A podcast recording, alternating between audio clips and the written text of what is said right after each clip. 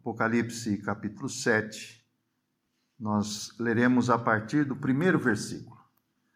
Apocalipse capítulo 7, a partir do versículo número 1. Assim diz a palavra do Senhor. E depois destas coisas, vi quatro anjos que estavam sobre os quatro cantos da terra, retendo os quatro ventos da terra para que nenhum vento soprasse sobre a terra, nem sobre o mar, nem contra árvore alguma. E vi outro anjo que subiu da banda do sol nascente e que tinha o selo do Deus vivo. E clamou com grande voz aos quatro anjos, a quem agora fora dado o poder de danificar a terra e o mar, dizendo: não danifiqueis a terra, nem o mar, nem as árvores, até que tenhamos assinalado nas suas testas os servos do nosso Deus. E ouvi o número dos assinalados, e eram cento e quarenta e quatro mil assinalados de todas as tribos dos filhos de Israel. Da tribo de Judá, havia doze mil assinalados. Da tribo de Ruben, doze mil. Da tribo de Gade, doze mil. Da tribo de Asser, doze mil. Da tribo de Naphtali, doze mil. Da tribo de Manassés, doze mil. Da tribo de Simeão, doze mil. Da tribo de Levi, doze mil. Da tribo de Issacar, doze mil da tribo de Zabulon, doze mil. Da tribo de José, doze mil. Da tribo de Benjamim, doze mil.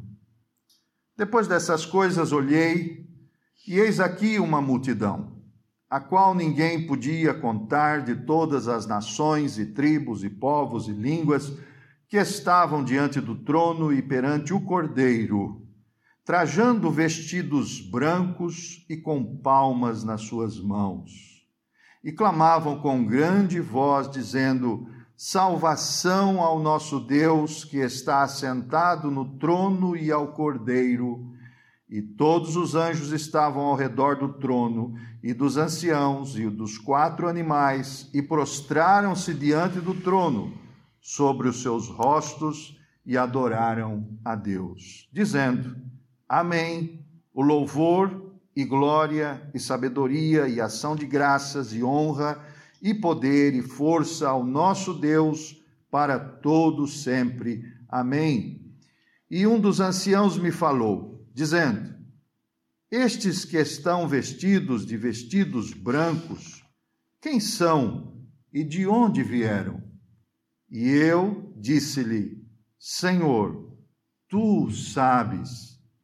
E ele disse-me: Estes são os que vieram da grande tribulação e lavaram os seus vestidos e os branquearam no sangue do Cordeiro.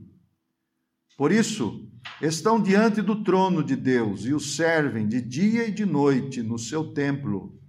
E aquele que está sentado sobre o trono os cobrirá com a sua sombra nunca mais terão fome, nunca mais terão sede, nem sol, nem calma alguma cairá sobre eles. Porque o Cordeiro que está no meio do trono os apacentará e lhes servirá de guia para as fontes das águas da vida, e Deus limpará dos seus olhos toda a lágrima. Amém. Nós vamos orar. Senhor,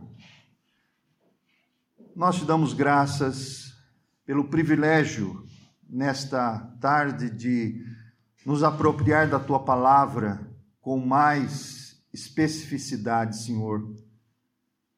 O Senhor conhece o nosso coração tão enganoso,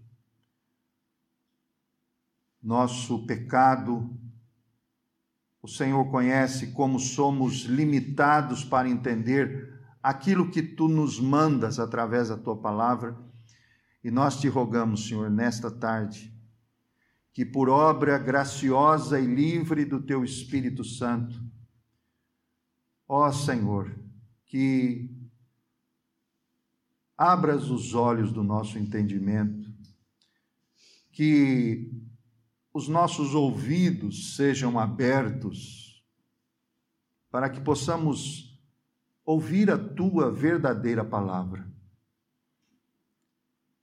Nós não queremos apenas, Senhor, lê-la e receber informação.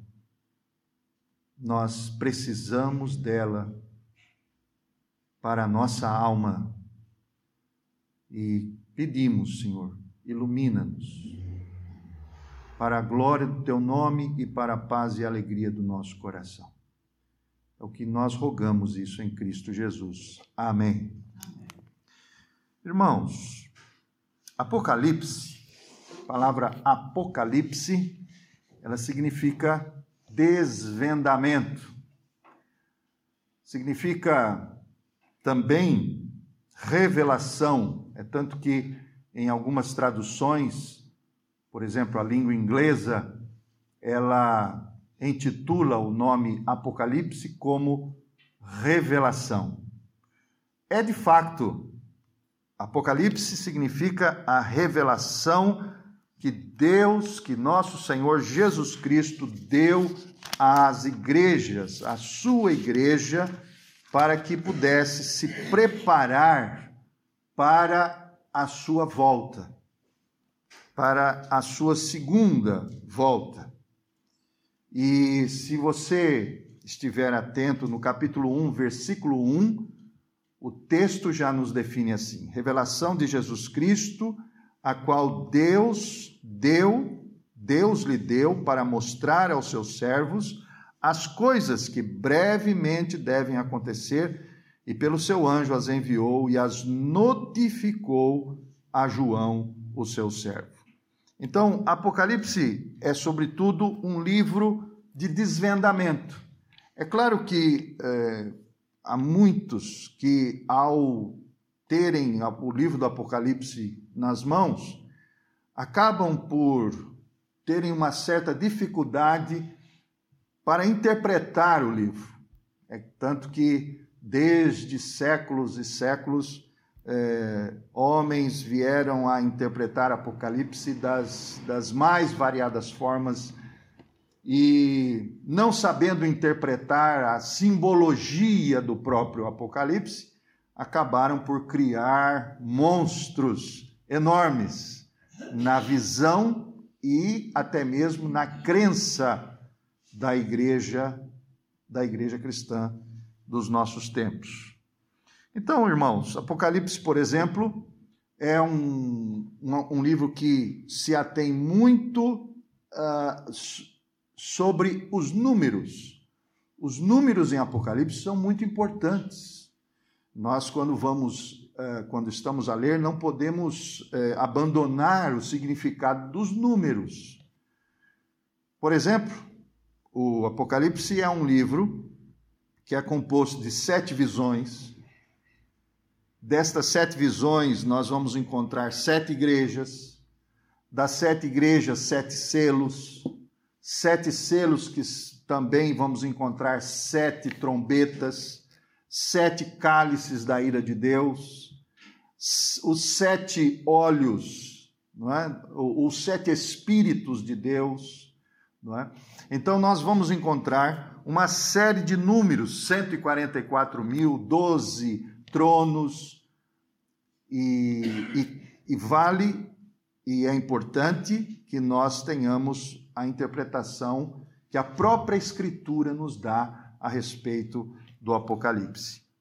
Notem que nós, nós tomamos o capítulo 7, né? Oh, vamos an antes mesmo definir o que seja o número 7. É importante para nós, porque o número 7, ele não tem apenas aquela ideia que muitos usam de perfeição. É, no primeiro momento não tem esse significado. Mas o significado da, do número 7, especialmente no Apocalipse, mas também em toda, em toda a literatura da Bíblia, o número 7 tem um número de significado da totalidade. Então, quando se fala em sete igrejas, são de fato históricas, as igrejas às quais uh, o Senhor Jesus está enviando as suas cartas, mas são sete igrejas que nos revelam que as características daquelas sete igrejas elas são elas são da própria igreja do Senhor universal desde sempre. Nós temos então a igreja de Éfeso, a igreja de Laodiceia, a igreja de Tiatira, a igreja de Pérgamo, essas igrejas que acabaram por receber este livro profético. No capítulo 7, portanto, chegamos a um interlúdio. É isso que nós chegamos. Chegamos a um momento específico do livro do Apocalipse, porque logo depois, se você observar no capítulo 4, ou melhor, capítulo 5, começam os selos começam a, a serem abertos pelo Cordeiro. Os selos que são referentes a um livro, que na verdade não, não é um livro como o nosso livro, mas os livros da época eram rolos que eram é, atados com selos, e estes selos, a cada selo, na visão de João, a cada selo que é aberto, determinado acontecimento vem a, a, a, a, a visão de João. Ele, com, ele começa a ver determinados acontecimentos que envolvem não somente a igreja, mas também a todo o mundo da época. Entre o sexto selo e o sétimo selo a ser aberto, há este interlúdio, há este capítulo 7. E esse capítulo 7 é como que se entre um selo e o outro haveria de definir quem seriam os salvos, quem seriam os assinalados ou os selados com o selo de Deus. Até porque, posteriormente, nós vamos verificar que o Apocalipse também fala sobre a marca do falso profeta, da besta. Então, é este o momento. O momento é justamente de se assinalar, de selar os servos de Deus. Notem, por exemplo, no capítulo 7 de Apocalipse, versículo 3, a mensagem do anjo, que é chamado de, de do grande anjo, ele diz: Não danifiqueis, é uma mensagem que é dada numa realidade transcendente, é claro, transcendente. Não danifiqueis a terra, nem o mar, nem as árvores, até que tenhamos assinalado, até que tenhamos selado os servos do nosso Deus.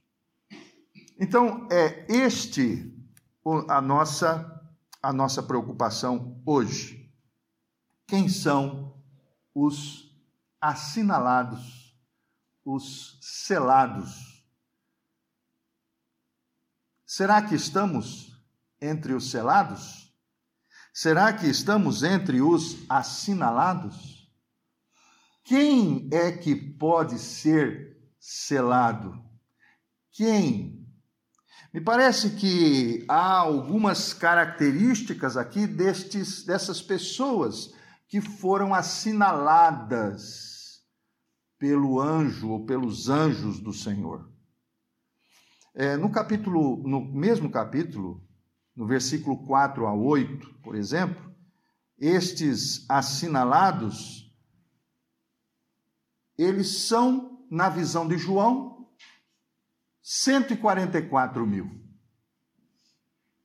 144 mil que procedem das tribos de Israel. É tanto que se você estiver a ler o, o capítulo 7, você não pode nem deve ler apenas a primeira parte do capítulo. Você deve ler também a segunda parte do capítulo. A primeira parte nos revela João tendo um número específico, completo, definido. 144 mil é múltiplo de 12. E, naturalmente, 12 tribos. Então, quando, numa perspectiva, João olha e vê 144 mil, ele está a ver um número fechado. E esta é a primeira visão de João.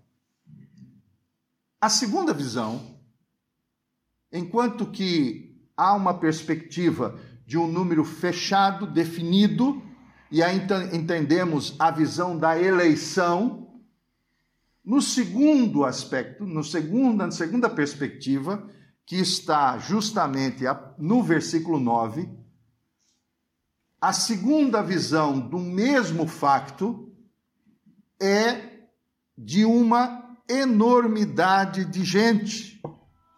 Em segundo lugar, então, são eles representados, essa gente é representada por uma grande multidão, a qual ninguém podia contar, de todas as tribos, povos, línguas e nações. Percebem, irmãos, que aqui mesmo nesse capítulo 7 há uma há uma realidade, há um facto, mas há duas visões diferentes. Uma visão dos 144 mil, onde esse 144 mil é um número fechado, que tem mais um aspecto do povo de Israel, que seja também o novo Israel. Mas ao mesmo tempo, essa mesma visão, ou melhor, uma visão diferente, de um mesmo facto é de um número enorme, enorme de pessoas que estão em pé.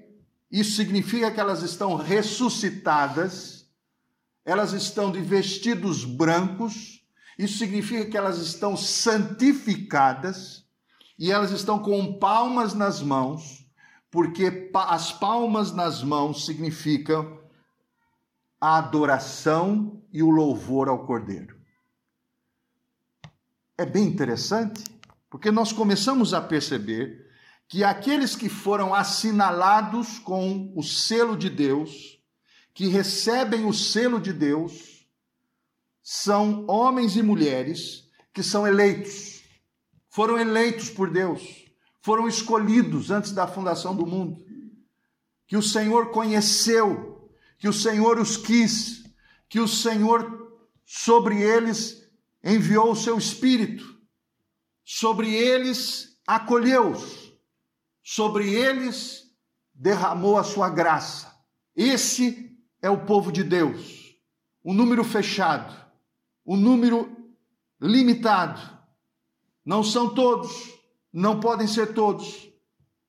Mas ao mesmo tempo, João olha e vê uma multidão que ninguém podia contar. Esta é a visão paradoxal do Evangelho. A visão do paradoxo, que nem sempre conseguimos compreender, porque isso está na mente de Deus. E quem conseguiu penetrar a mente de Deus? Quem conseguiu ser o conselheiro de Deus? É isso que nos diz o apóstolo Paulo em Romanos capítulo 11, versículo 33. Portanto, irmãos, enquanto há uma enormidade de pessoas, também a visão é de homens e mulheres que têm e que possuem, que fazem parte de um número fechado. Mas também, no versículo 10 do próprio capítulo, o texto nos diz que esta gente que está e que foi assinalada e que está selada são adoradores. São adoradores. Adoradores juntamente com toda a criação. Perceba no versículo 10: e clamavam com grande voz, dizendo: Salvação ao nosso Deus que está assentado no trono e ao Cordeiro. E então os anjos estavam ao redor do trono, os anciãos, os quatro animais, prostraram-se diante do trono sobre os seus rostos e adoraram a Deus. Perceba que aqueles que estão diante do trono estão a adorar, juntamente com os seres viventes, juntamente com os anjos. Fazemos parte de uma adoração na qual não podemos abrir mão de buscarmos essa visão, essa participação. Quando adoramos a Deus, estamos a nos preparar para esse grande momento, que não é apenas um momento, mas é uma eternidade. Estaremos a adorar aquele a que a beleza, a sua santidade são infinitas. Quem é este Deus? É impressionante como isto deve ser a razão da nossa existência hoje. A nossa fé não pode ser menor do que esta fé. Quando o apóstolo Paulo diz: pensem nas coisas do alto e não nas que são da terra. Esta visão ela deve estar no nosso coração, como que anelar, a anelar, a desejar, a vivenciar esta realidade que nós jamais ainda sentimos ou passamos. São adoradores com toda a criação celestial. Mas, no versículo 15, estes que foram selados e assinalados, são também servidores. São servidores.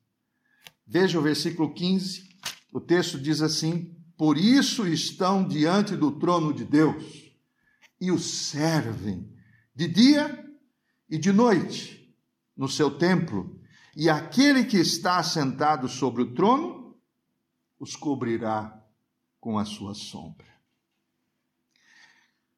Uma vez eu ouvi um aluno a perguntar para um professor de seminário quando é que nós iríamos parar de adorar a Deus ou de louvar a Deus no, na eternidade. Geralmente, seminarista faz algumas perguntas um pouco que em tom de brincadeira. Mas, professor, nós vamos ficar a, a louvar assim sempre? Como é essa história? Não vai ter nem um tempinho para a gente conversar? e então, o professor olhou para ele e disse: Nós vamos parar de adorar quando a beleza do cordeiro deixar de existir.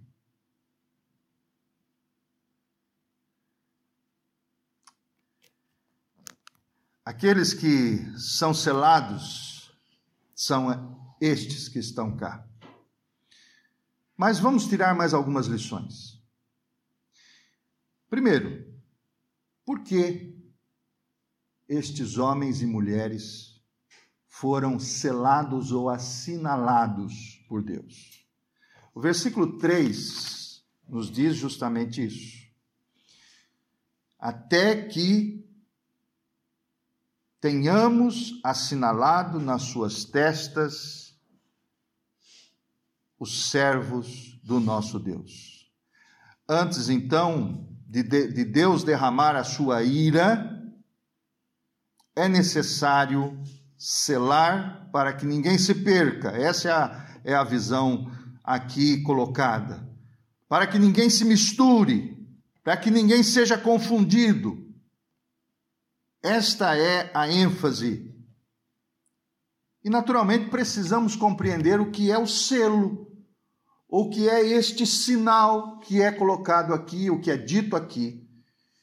E dentro da, da palavra de Deus, nós vamos encontrar algumas definições de selo. Por exemplo, se formos a 2 Coríntios, capítulo 1, nós vamos encontrar aí a definição do que seja isso. 2 Coríntios capítulo 1, versículo 21 e 22 nos diz isto. Notem aí. Mas o que nos confirma convosco em Cristo e o que nos ungiu é Deus, o qual também nos selou e deu o penhor do Espírito em nossos corações. Então, num primeiro momento, o selo é a presença do Espírito Santo. É o penhor, o Espírito Santo é o penhor. Isso significa que você está penhorado. Que você está garantido. O Espírito Santo é a garantia da sua salvação. Não são seus méritos, não são não é a sua religião, não é a maneira como você, você adora, mas é a presença do Espírito Santo em sua vida. O que nos confirma convosco e o que nos ungiu é Deus, o qual também nos selou e nos deu o penhor do Espírito em nosso coração. Segundo lugar, Efésios, capítulo 1, versículo de número 13 e 14, nos dá uma outra, um outro significado, porém paralelo.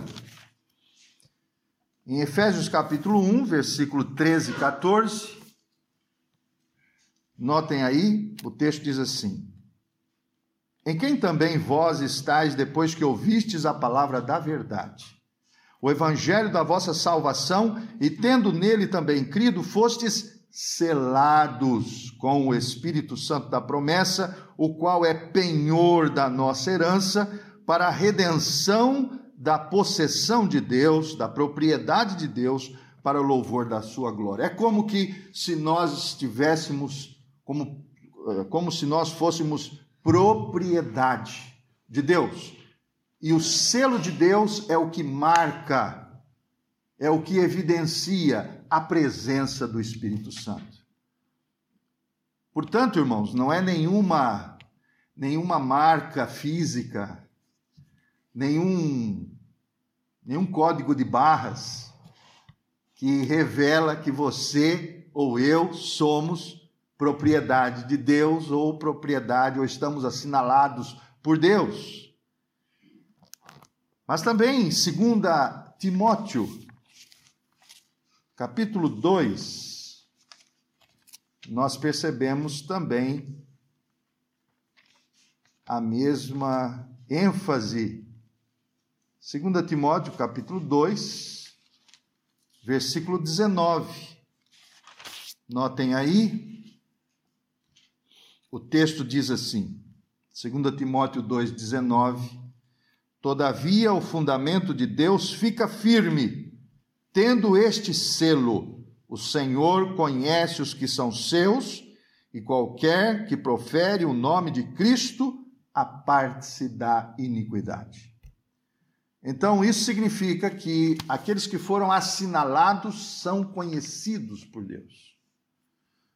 O selo, então, é necessário. A presença do Espírito Santo é necessária porque não há salvação sem que o Espírito Santo se aproprie deste bem. E, portanto, o Espírito Santo precisa viver dentro de nós.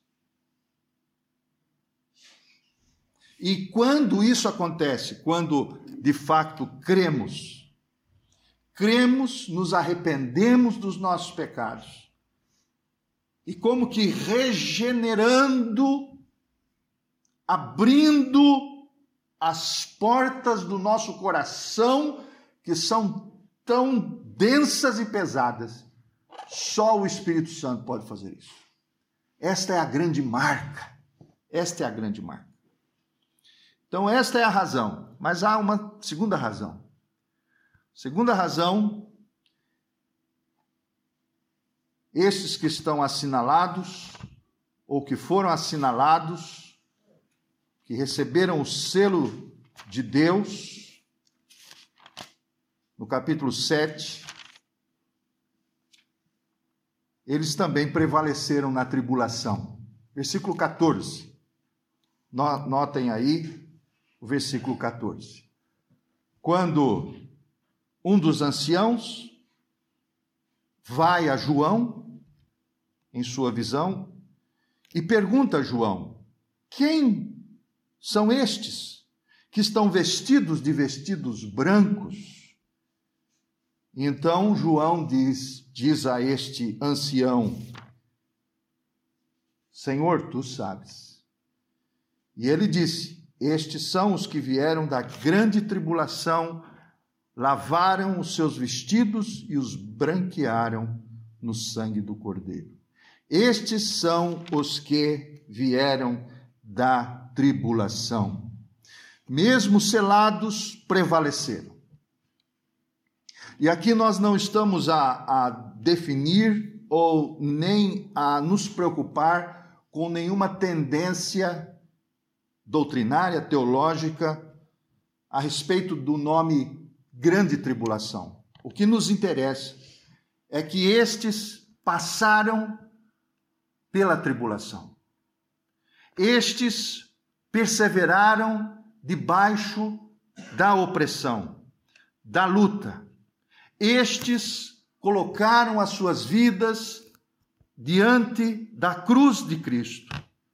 Não amaram as suas vidas. Foram estes que puderam se deixar amadurecer espiritualmente e que foram provados na fé. São estes que passaram pelo cadinho. Hoje, um grande erro doutrinário, talvez não chamaria de erro, mas já chamaria de heresia, é a proposta de muitos evangélicos sobre o termo prosperidade. Hoje pela manhã, lá em Alhos Vedros, estávamos a falar sobre o sofrimento. E para que possamos ter uma noção de sofrimento, em 2019, quer dizer, o ano passado, 620, 620 milhões de pessoas, de cristãos, foram perseguidos. E a maioria deles foram, foram mortos. 620 milhões. Essa é uma cifra altíssima. Nunca, em toda a história, os cristãos sofreram tanto. Esta é este é esta é uma das características do cristão. Aprovação, quando a aprovação acontece? Aprovação acontece quando renunciamos e nos doamos em favor do evangelho. 2 Timóteo 3:10 o apóstolo Paulo já orientava o seu discípulo Timóteo em Timóteo 3,10, ele dizia ao seu discípulo: Notem bem, tu, porém, diz o apóstolo Paulo a Timóteo, tu, porém, tens seguido a minha doutrina, o meu modo de viver, a minha intenção, a minha fé, longanimidade, amor, paciência. E então, no versículo 12, ele diz: E também todos os que piamente querem viver em Cristo Jesus serão ou padecerão perseguições. Mas há também uma perspectiva positiva. Perspectiva positiva é que quando vamos ao apóstolo Pedro, no capítulo, na segunda carta, capítulo 2, no versículo 1, no, ou melhor, irmãos, desculpem, 1 Pedro, capítulo 4, 1 Pedro, capítulo 4, versículo 12 e 13, nós encontramos esta, este alerta do apóstolo para nós. Amados, não estranheis a ardente prova que vem sobre vós, para vos tentar, como se coisa estranha vos acontecesse. Mas alegrai-vos no facto de serdes participantes das aflições de Cristo, para que também na revelação da sua glória vos regozijeis e alegreis. Então, irmãos, a nossa a nossa visão a respeito destes selados são porque homens e mulheres se projetaram e se dispuseram a amar, a amarem o Senhor mais do que a própria vida. E por último, o versículo 14 ainda nos diz, voltando a Apocalipse, capítulo 7. Capítulo 7, versículo 14 diz: Estes são os que vieram da grande tribulação e lavaram os seus vestidos e os branquearam no sangue do Cordeiro. Homens e mulheres que passaram pelo processo de perdão de lavagem, de purificação. Ser limpo pelo sangue do Cordeiro é a condição para estar entre os glorificados. Nada diferente do que o próprio Apocalipse, no final do capítulo 22, ou no final do livro do Apocalipse, capítulo 22, versículo 14, nos diz aqui: Bem-aventurados aqueles que lavam as suas vestiduras no sangue do Cordeiro, para que tenham direito à árvore da vida e possam entrar na cidade pelas portas. É a certeza de que toda a restauração da nossa vida não depende de nós, mas daquele que lava e purifica. Irmãos, hoje tivemos uma visão dos glorificados. Não há lugar para religiosidade, não há lugar para mérito, não há lugar para intelectualismo, não há lugar para conquistas pessoais, nem projetos pessoais, mas só há lugar para palavras como reconhecimento, admissão, aceitação, submissão, doação e gratidão. Assim, terminamos hoje fazendo e trazendo mais um desafio ao nosso coração. O desafio é pedir ao Espírito Santo que permeie, que sonde o nosso coração todos os dias, a fim de que nós estejamos vivenciando previamente, mas ao mesmo tempo vivendo pela fé este capítulo 7. É verdade que depois do capítulo 7 vem a última trombeta.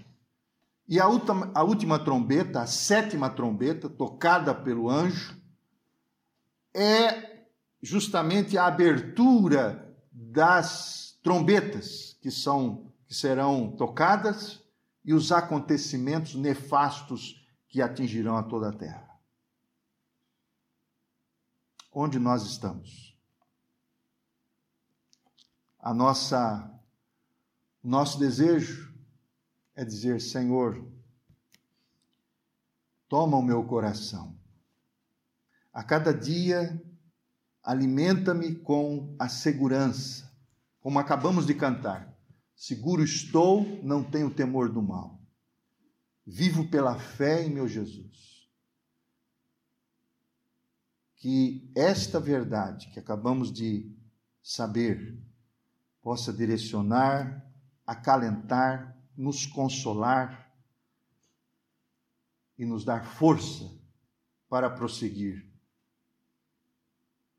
confirmando todo dia o selo do Espírito Santo em nós, mesmo que tenhamos que passar pela tribulação, mas seguros de que o sangue de Cristo nos lavou e nos purificou de todo pecado. Deus nos abençoe. Amém.